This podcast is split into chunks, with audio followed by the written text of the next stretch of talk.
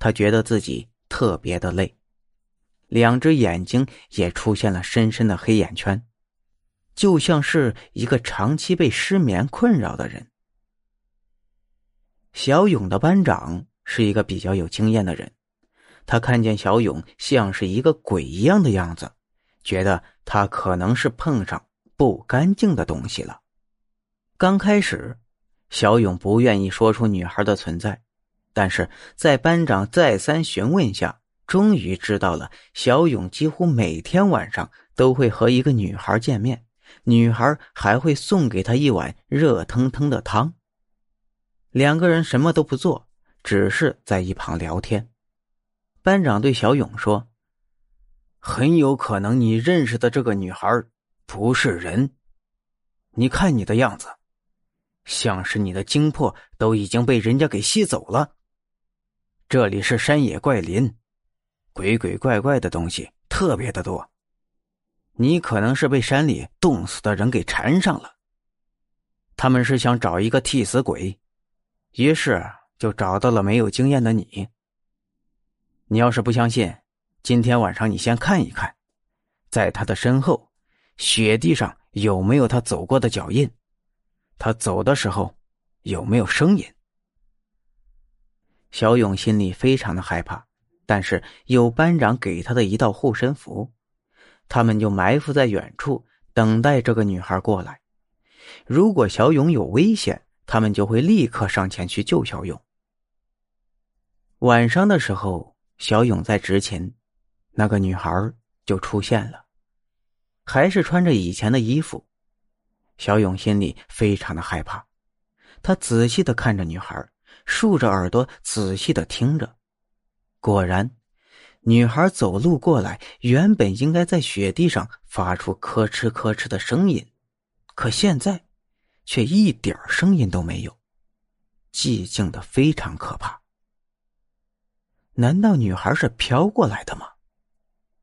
她的身后连一个脚印都没有。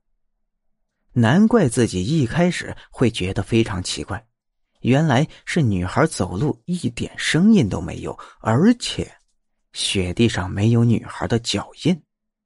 自己开始只是觉得有一些奇怪的地方。但是却没有发现是哪里奇怪。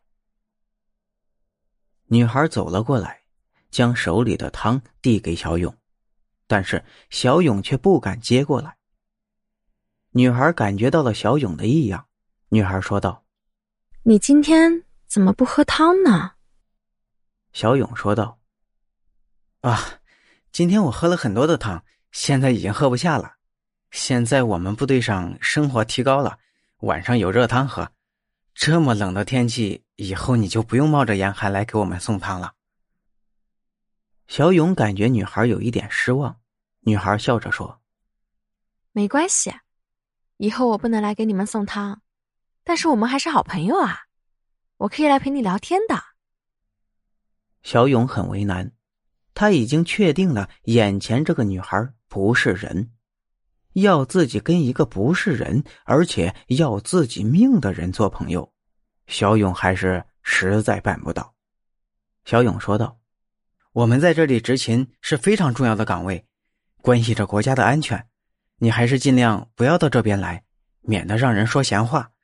以后晚上的时候你就别过来了。”小勇不敢看女孩，他害怕女孩一时发飙，对自己不利。